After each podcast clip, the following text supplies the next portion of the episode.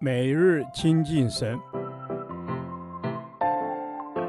唯喜爱耶和华的律法，昼夜思想，这人便为有福。但愿今天你能够从神的话语里面亲近他，得着亮光。哥林多后书第二十八天，哥林多后书十一章二十三节下至三十三节。保罗的苦难。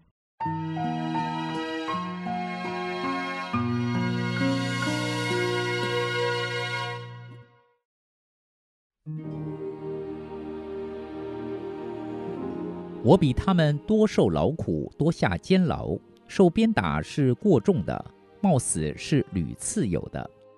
被犹太人鞭打五次，每次四十减去一下；被棍打了三次。被石头打了一次，遇着船坏三次，一昼一夜在深海里，又屡次行远路，遭江河的危险、盗贼的危险、同族的危险、外邦人的危险、城里的危险、旷野的危险、海中的危险、假弟兄的危险，受劳碌、受困苦，多次不得睡，又饥又渴，多次不得食。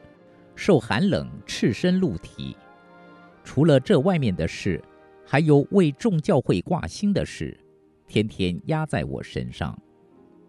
有谁软弱，我不软弱呢？有谁跌倒，我不焦急呢？我若必须自夸，就夸那关乎我软弱的事便了。那永远可称颂之主耶稣的父，神知道我不说谎。在大马士革的亚里达王手下的提督把守大马士革城，要捉拿我，我就从窗户中，在筐子里，从城墙上被人坠下去，脱离了他的手。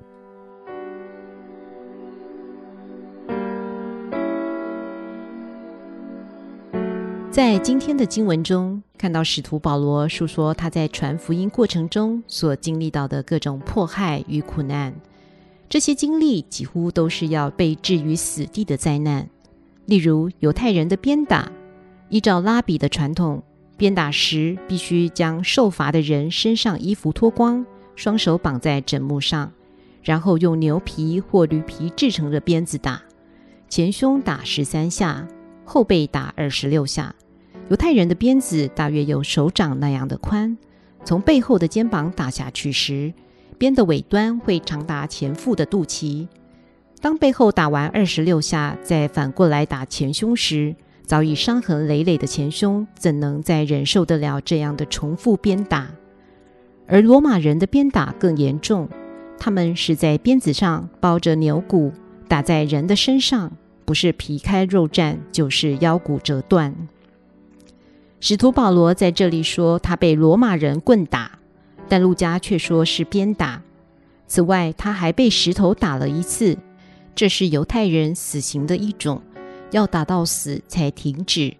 这是被记载在《使徒行传》第十四章十九节，是在路斯德和特庇地区发生的事件。后来，使徒保罗在他的门徒帮助下，才得以苏醒过来，然后继续冒着生命危险传扬福音。虽然他每次遇到的灾难都足以让他死亡，但保罗并没有因此就灰心气馁，他还是为教会的事挂心。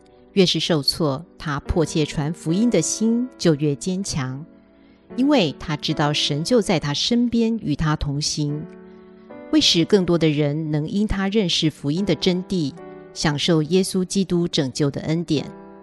所以他不放弃任何一个可能的机会，甚至不辞辛劳上诉到罗马皇帝的法庭去，为的就是希望能向罗马皇帝传福音。一个真正被神呼召的传道者，不会夸耀自己为福音做了多少事工，也不会吹嘘自己多么的勇敢传福音，受到多少迫害。真正献身传福音的人，只会在受到迫害困境时，更加谦卑地祈求神带领他，使他有更多的勇气面对苦难，不会失落信心，因他知道如果没有神的扶持，他不会得到力量胜过苦难，也无法在传福音的事工上坚持下去。感谢主，在今日我们身边没有属于政治宗教性的迫害，虽有经济压力、健康问题等等带来的苦难与软弱，但我们要像使徒保罗一样来夸自己的软弱，时时地想到神，唯有神才是生命的主。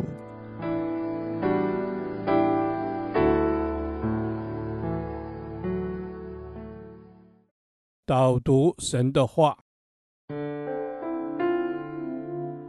彼得前书四章一到二节：基督既在肉身受苦，你们也当将这样的心志作为兵器，因为在肉身受过苦的，就已经与罪断绝了。你们存这样的心，从今以后就可以不从人的情欲，只从神的旨意。在世度余下的光阴，阿门。主啊，是的，基督既然在肉身受苦，我们也当这样的心智作为兵器。主啊，你在肉身上受苦，成为我们的榜样，帮助我们也有这样的心智，就是甘心乐意的心智，成为我们的兵器。阿门。主啊，帮助我们也有这样的心智，将这样的心智作为兵器。我们若因着基督受苦，是有益处的。求主帮助我们有受苦的心智，阿门。主要帮助我们有受苦的心智，因为基督既在肉身受苦，也成为了我们的榜样。我们也当将这样受苦的心智作为兵器，阿门。主啊，是的，我们也当这样受苦的心智作为兵器。主啊，我们肉身受过苦，就能与罪断绝了。主啊，帮助我们在受苦的时候承受得住，使我们能与罪断绝。阿门。我们要与罪断绝，求主帮助我，不要被罪所辖制，我不要被罪恶捆绑，我要与罪断绝。阿门。我要与罪断绝，因为在肉身受过苦的，就已经与罪断绝了。因为我若因基督的缘故受苦，对我就有益处了。阿门，主啊，是的，我若因基督的缘故受苦，我就有益处。主啊，你要我们存这样的心，以后不从人的情欲，只从神的旨意，在世上度下余下的光阴。主啊，是的，让我在世的日子不从人的情欲，只遵从神你的心意。阿门。愿我在世的日子不从人的情欲，只遵从神你的心意，把受苦的心智当作兵器，使我脱离罪的辖制。祷告是奉靠耶稣基督的名，阿门。耶和华，你的话安定在天，直到永远。愿神祝福我们。